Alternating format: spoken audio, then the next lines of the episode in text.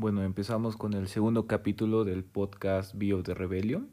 Primero que nada hay que disculparse y explicar por qué no se subieron otros capítulos en estas semanas. El primer capítulo se dio en la, en la fecha de la marcha del 14 de noviembre y este capítulo se está subiendo en diciembre. Bueno, muchas cosas pasaron. La principal razón es de que estos capítulos se, están grabando los sábados. Bueno, se grababan los sábados, pero ustedes deben saber que la población peruana es, es irracional. Uno no podía suponer de que los sábados, todos los sábados en las noches, habría fiestas. Estamos en época de pandemia, estamos en época de distanciamiento social y uno no puede esperar de que todos los sábados eh, se, existan reuniones, fiestas en todos lados de tu ciudad y menos en una ciudad tan pequeña como la que en la que se está grabando este podcast. La gente en verdad no se cuida y es es la causa de de todo lo que está pasando ahora, ¿no? Así que no ha sido muy sencillo encontrar un ambiente y un momento para grabar este podcast, porque si se graban los viernes en las noches, hay gente que, que celebra los sábados en las noches y hay otras personas que celebran los viernes en las noches. Y este podcast no se puede grabar los domingos, porque no tendría sentido. No tendría sentido porque si se graban los domingos, se tendrían que escuchar los lunes y entonces la gente pierde el interés. Porque ¿para qué vas a escuchar un podcast los lunes cuando estás muy ocupado? Lo bueno de esto es que se ha podido analizar cuál es el problema, los problemas que se han tenido en el primer capítulo. Primero que nada, había sido un capítulo muy largo, casi una hora, y eso no tiene sentido. No tiene sentido porque alguien no te va a escuchar más de en realidad no te escuchan más de 20 minutos. Incluso más de 5 minutos la gente pierde el interés, a no ser que sea un video. Pero bueno, hay que acostumbrarse y hay que adaptarse. Pero empezando con el podcast, hay que recordar los temas más relevantes que se han tenido, se han hablado en estas semanas. El tema más relevante, o el primero en realidad, es el de la designación como presidente del, de Sagasti. Sagasti el antiguo, o bueno, el aún integrante del Partido Morado. El presidente Sagasti entró como congresista a ser presidente. Y la noticia más grande de la designación de Sagasti como presidente fue la belleza masculina de su asesor. En, ese, en, ese, en esa sociedad vivimos, ¿no? Más nos preocupamos en la belleza, incluso nos preocupamos más en el asesor que en lo que podría hacer el presidente Sagasti. Lo que podría hacer el presidente Sagasti por nosotros en un tema tan complicado, en un contexto tan complicado como el coronavirus. Pero eso se hablará en un tema específico, ¿no?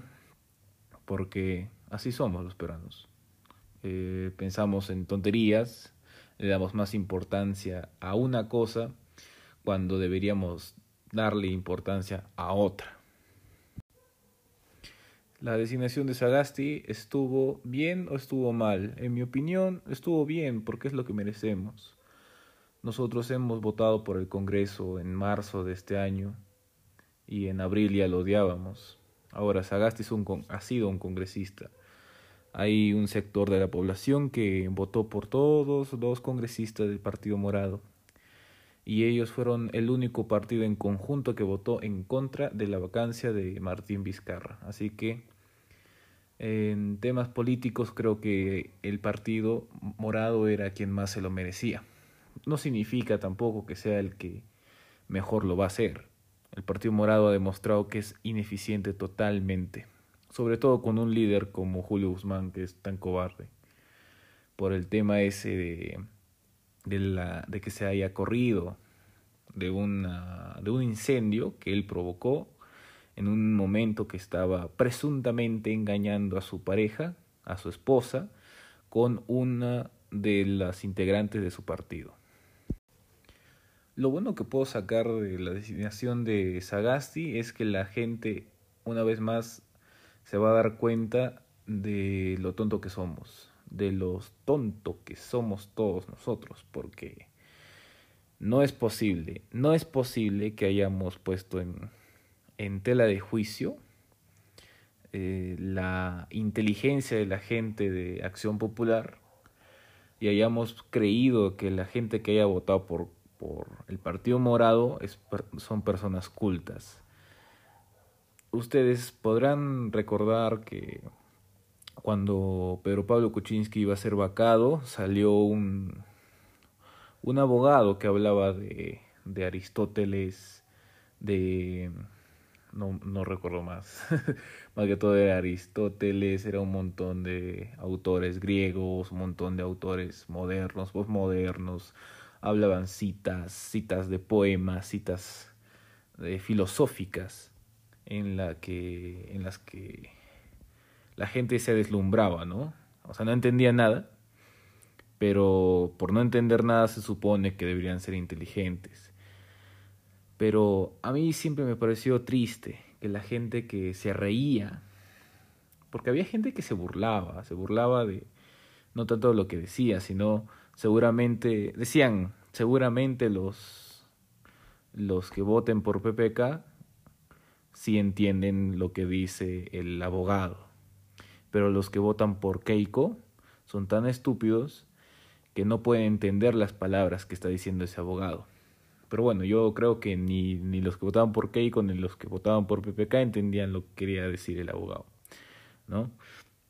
Entonces, me, me acordé, me acordé de ese episodio con la designación de Sagasti y ahora con lo que está pasando me, he decepcionado mucho de, del pueblo peruano. Se suponía que la última marcha del 14 de noviembre era un punto de quiebre en que la gente, o bueno, la población peruana, iba a entender que luchar por sus derechos está bien. ¿no? Luchar por lo que creen que es correcto está bien. Uno debe luchar cuando cree que la sociedad o, que, o cree que los que toman las decisiones están siendo injustos con uno, con uno mismo, ¿no?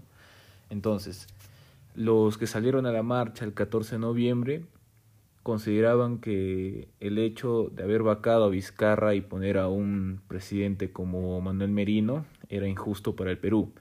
Eso creyeron y entonces lucharon, salieron a marchar, pelearon, murieron dos muchachos, Inti, Sotelo y Michael creo.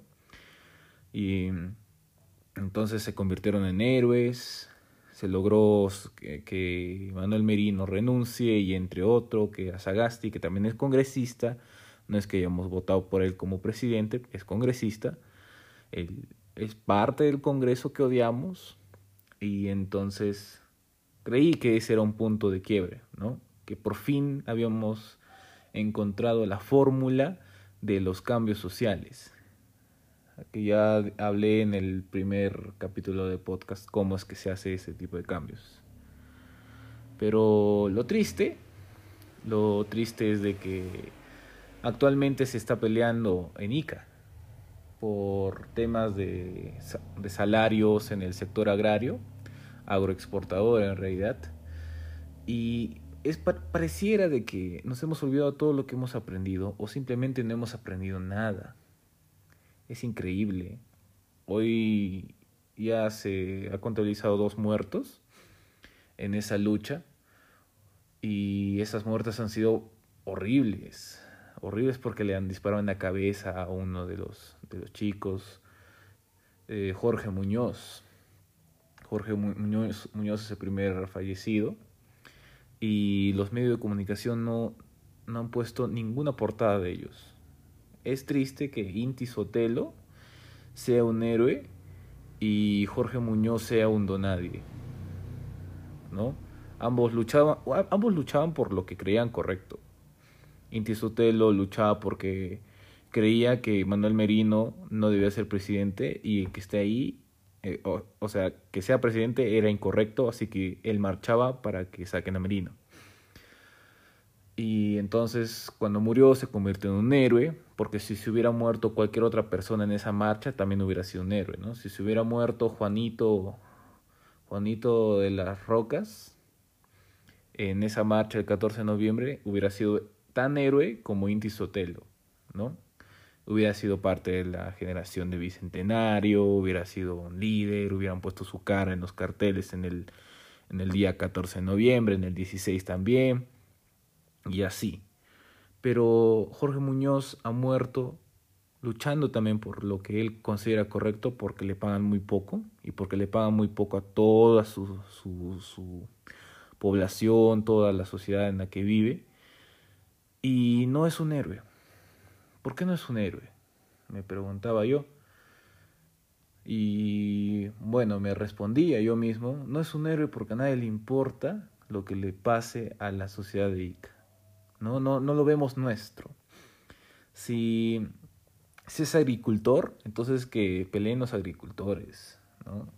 Si es una lucha para que le tengan una vida digna los trabajadores de salud, entonces que peleen ellos si es para que, si es una, una marcha para que las mujeres tengan una vida más digna, o leyes que las protejan y todo ese rollo, que peleen ellas, o que peleen las, las feminazis, o que peleen las, las únicas y detergentes, las empoderadas, o los empoderados, o los LGBT. Entonces, somos muy egoístas. Qué triste, qué triste, en verdad. De... No hemos aprendido nada. Y no, que no les sorprenda que en unos meses ya nos hayamos olvidado que las marchas sí funcionan, pero las marchas bien, eh, bien construidas, ¿no? Bien hechas. Pero triste, triste que hayamos sido tan tontos para creer que el Perú había cambiado, que era un punto de quiebre y que en verdad estábamos avanzando como sociedad. Al final somos la misma mierda de siempre. Pero bueno, cambiando de tema, hablemos también sobre dos cosas que, que, que son extrañas, graciosas, y me parece una oportunidad para la gente que sí piensa, ¿no? Eh, murió Maradona hace, hace unos días. Murió Maradona, argentino, campeón del mundo en, creo que era en España. No, España 82 es el, es el mundial en el que fue Perú. Eh, Argentina campeonó, mundial, eh, campeonó en el mundial en el 86. Sí, claro. Con gol de Gareca a Perú, clasificó y todo ese rollo. Entonces, murió Diego Armando Maradona, el fútbol está de luto, argentino, campeón del mundo, el mejor del mundo, considerado uno, el mejor de la historia, el 10 de Boca, de Boca Juniors, el 10 de Argentina, el 10 de, del Napoli, el 10 de Barcelona y un montón de, de equipos por el que pasó. Argentino, recuerden. Entonces, ¿por qué en Perú se habló de Diego Armando Maradona por cinco días? E-, era exagerado ya, era totalmente exagerado. Diego Armando Maradona no es peruano, ¿ya? Eh, no tiene por qué estar tanto tiempo aquí. Yo recuerdo, recuerdo que había visto a periodistas deportivos argentinos llorando por Diego Armando Maradona, pero es, es normal, es normal porque ellos lo conocían, hablaron con ellos, y aquí en Perú también querían, querían, prácticamente querían forzarse a llorar por Diego Armando Maradona. Es, es como que, creo que había un, un, periodista que lloró o, o sollozó porque lo veía como un ídolo, ¿no? Lloraba porque era su ídolo. Ya, que llore sí, pero que no hablen tanto, tanto de alguien así, porque es claro que que es un jugador de fútbol demasiado bueno, creo que es uno, eh, para mí, es el mejor de la historia. ¿Por qué? Porque por su forma de jugar y los goles que metió y la trascendencia, ¿no? Me parece mucho más que otros jugadores, como Messi, por ejemplo. Maradona es mucho más. Pero a mí me estresaba, y me estresa que pongan la noticia de Diego Armando Maradona y cómo juega en, en noticieros que se supone que debían hablar de política. Noticieros que debían hablar de otras cosas. Política, economía, sociedad. Porque es increíble que en verdad Diego Armando Maradona ocupe tanto tiempo de, nuestra, de nuestras vidas. Y hoy acaba de, de morir, hoy murió un actor peruano y es triste que yo tampoco sepa su nombre. ¿Por qué? ¿Por qué es triste? Porque en, realidad, siendo peruano, yo debería conocerlo pero no tampoco, tampoco nos martiricemos, ¿no? Tampoco vamos a conocer el nombre de todos los actores peruanos. Por, solamente por ser peruanos no vamos a memorizarlo. Pero mañana ya se van a olvidar en las noticias. Ya no va a salir tanto como salió Maradona. Maradona sin ser peruano sale más en las noticias peruanas que los actores peruanos que mueren y tuvieron una vida digna, tuvieron, no fueron alcohólicos, no fueron misóginos, no fueron maltratadores, no fueron infieles, no tienen once hijos, siete, siete confirmados, cuatro regados en Cuba. Maradona hizo todo eso y es recordado como un dios, ¿no? El D10OS, Dios. Y los, que, los peruanos que mueren no son recordados. A nadie, a nadie le interesa Supongo que va a morir, cuando muera Pablo Guerrero también va a ser así, 10 días de luto. Porque somos así, pero tanta importancia le damos al extranjero. Es triste, es triste y me da una cólera. Y la otra noticia graciosa, a mí me parece muy gracioso que sea Bad Bunny el artista más escuchado en Perú. Más escuchado en todo el año de Perú, Bad Bunny y su último álbum se supone que le ha dado le ha dado un nivel de de altruismo, un nivel de inteligencia a su música que ha sobrepasado todo, ¿no?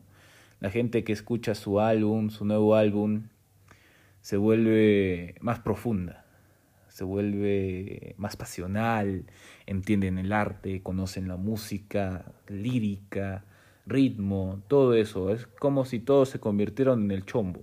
Te lo dijo el chombo, ¿no? Todos saben de música ahora que escucharon el nuevo álbum de Bad Bunny. Y está bien, está muy bien ese álbum, a mí me gusta. Es, tiene ritmo y, y no es por ser así ya eh, gracioso ni nada, pero sí me gusta. Es un buen, buen álbum, me parece eh, que tiene buena, buen ritmo, es bacán escucharlo, pero no vamos a compararlo pues con otras obras de arte. El, problema siempre ha sido el problema de reggaetón, que lo comparemos con otras obras de, de arte, ¿no? El arte se supone que transmite algo, Trans, puede transmitir lo que sea, puede transmitir odio, puede transmitir lujuria, puede transmitir amor, puede transmitir celos, puede transmitir eh, que estás borracho, puede transmitir que estás siendo infiel. Por ejemplo, las canciones de Vilma Palma y las de Soda Stereo son canciones que hablan mucho sobre sexo. ¿Y no, acaso está mal? No está mal, no, no es nada malo pero eh, transmiten el sexo de una forma que es, que es bonita. No vamos a decir que el sexo es bonito o es feo, es algo subjetivo. Pero la forma de hablar sobre sexo, la forma es lo que llama la atención. Por ejemplo, las canciones de Soda Stereo hablan de sexo casi todas las canciones. Persiana Americana habla de sexo y, y Vilma Palma, El Auto Rojo, te busqué en mi auto rojo a las tres. Esa canción habla mucho de sexo, pero no tiene nada que ver con las canciones de, Bad Bunny, las canciones de, de Carol G. La nueva canción de Carol G, Bichota, buenaza, buenaza, tiene un ritmo espectacular. Yo creo que cuando haya vacuna, ojalá la podamos bailar en la discoteca. Igual que la Tusa, que me la, la moda me lo cortaron a la mitad, pero, pero no lo vamos a comparar, pues. Es, un, es un insulto. Para mí es un insulto que lo comparemos contra Sobre de Arte. Pero bueno, volvamos a Bad Bunny. El, el, álbum, el último álbum, tiene una canción graciosa que habla de la forma de cómo se viste Bad Bunny, que no le interesa nada, ¿no? Que él se viste como quiere, que se viste así y así, no le debe importar, no te debe importar a ti ni a mí cómo se vista Bad Bunny. Porque Bad Bunny se viste muy chévere a su modo, le gusta cómo se viste, y si a mí no me gusta, entonces a él le llega el pincho. Le llega que a nosotros no nos guste cómo se viste. Y está bien. Es algo que te enseñan, creo, desde que tienes 10 años, ¿no? Si te vistes de una forma, entonces, si a otro no le gusta, entonces que el otro se joda. Tú no tienes por qué joderte. Tú no tienes por qué cambiarte, por ejemplo. Una blusa que te gusta. Hay chicas que les gustan esas blusas transparentes con un top. A mí me parece eh, muy sexy. Pero a los papás celosos no les gusta que las, las hijas se pongan algo así. Eh, pero bueno, si el papá no le gusta, de repente no se lo compra, y si se lo compra, debe haber algunas mujeres mojigatas que van a hablar mal de la chica y la chica no tiene por qué, a, esa chica no le debe de importar cómo se vista, cómo la gente piense de ella, cómo se viste.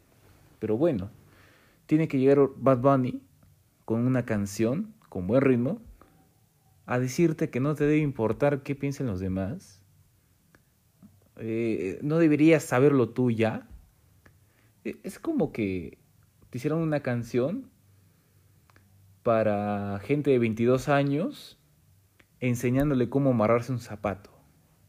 ¿Ya? Vas a decir, cualquiera va a decir, no, pero es diferente, pues son temas relevantes y otros temas irrelevantes. Pero es algo así, es como te están, te está enseñando a, a vivir una canción de reggaetón una canción de reggaetón te está enseñando a ser tú mismo.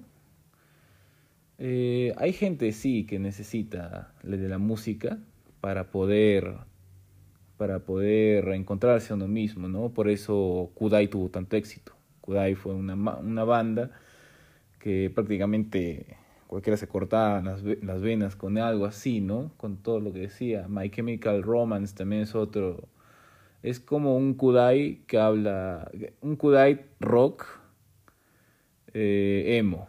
Eso era My Chemical Romance. Eh, Linkin Park era otro grupo totalmente emo, con un ritmo mucho más fuerte, rock. Pero al final, si escuchas las letras, si lo traduces, por ejemplo, Numb, es una letra que que prácticamente, prácticamente te, se quería cortar las venas. Eh, el que cantaba de Linkin Park, ¿no? Pero hay gente que necesita esas canciones para poder encontrarse a uno mismo.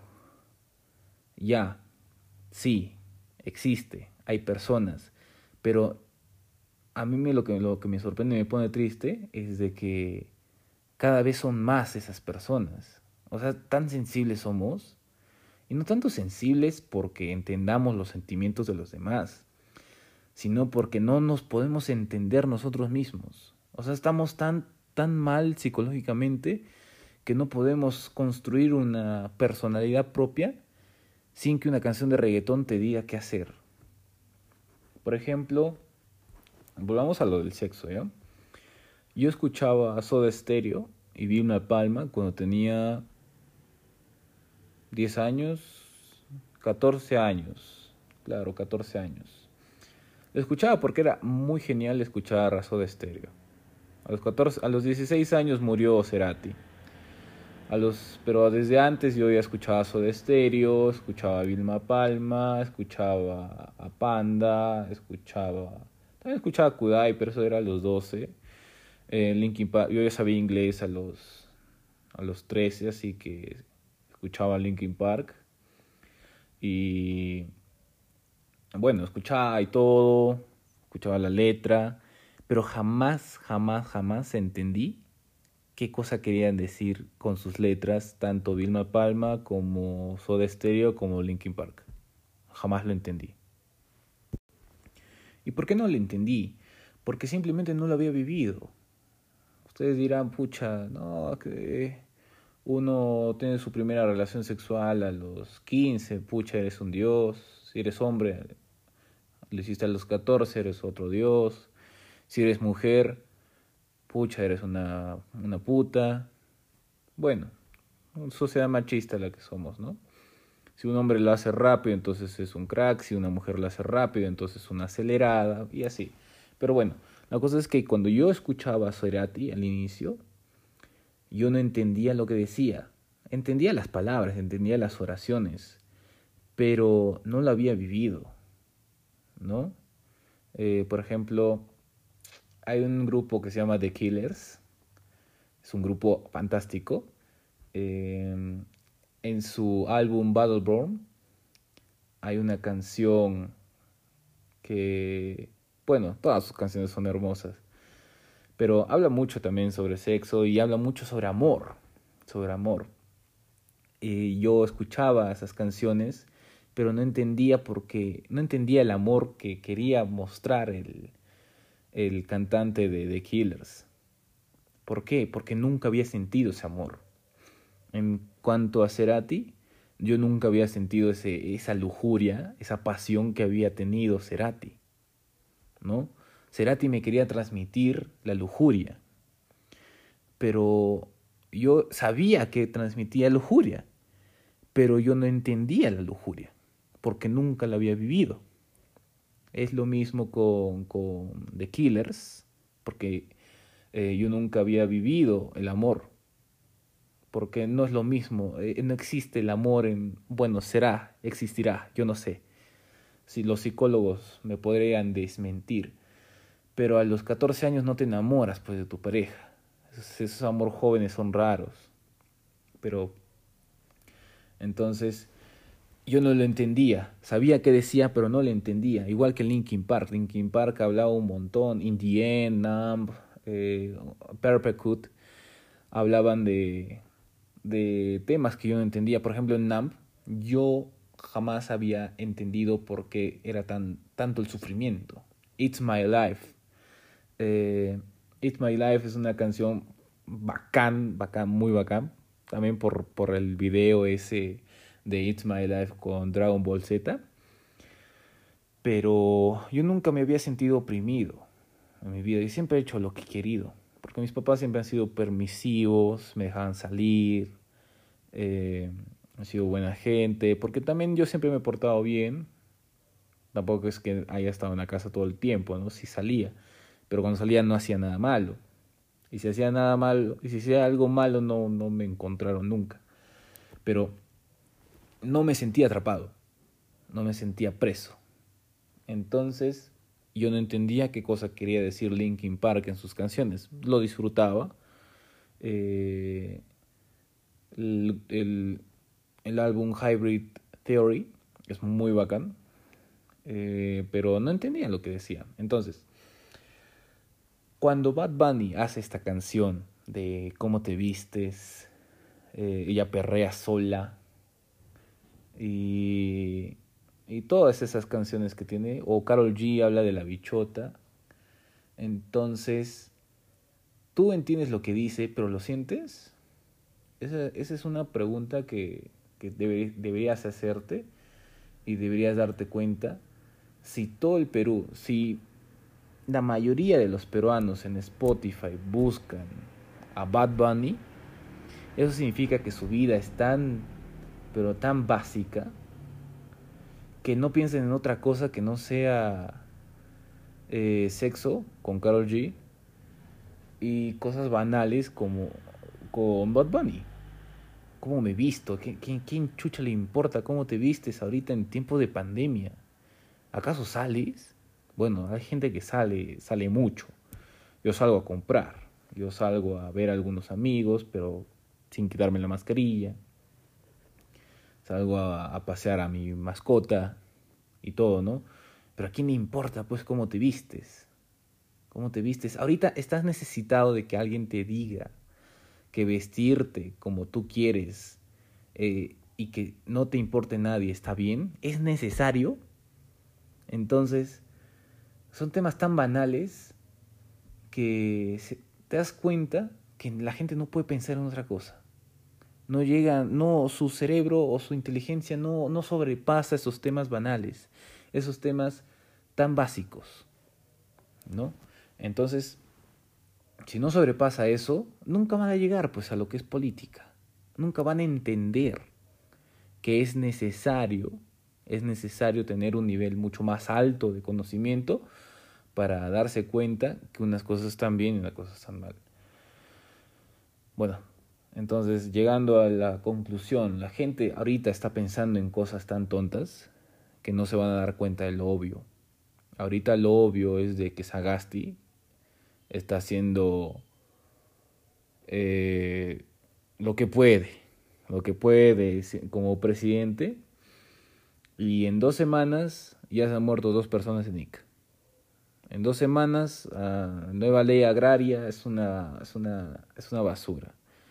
En dos semanas ya, ya los políticos que antes por dos muertes pedían la renuncia de Merino, ahorita por dos muertes están pidiendo investigación a los policías.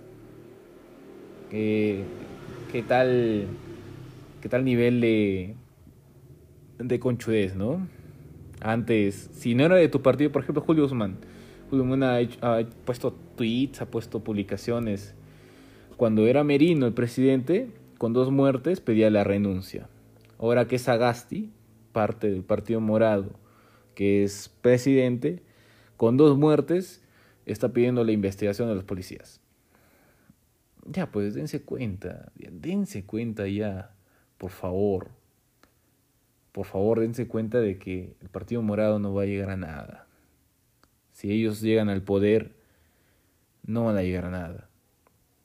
Si Alianza Popular llega al poder, tampoco creo que llegue a nada, porque ¿cómo es posible que Merino haya subido y haya bajado en tres días, cinco días?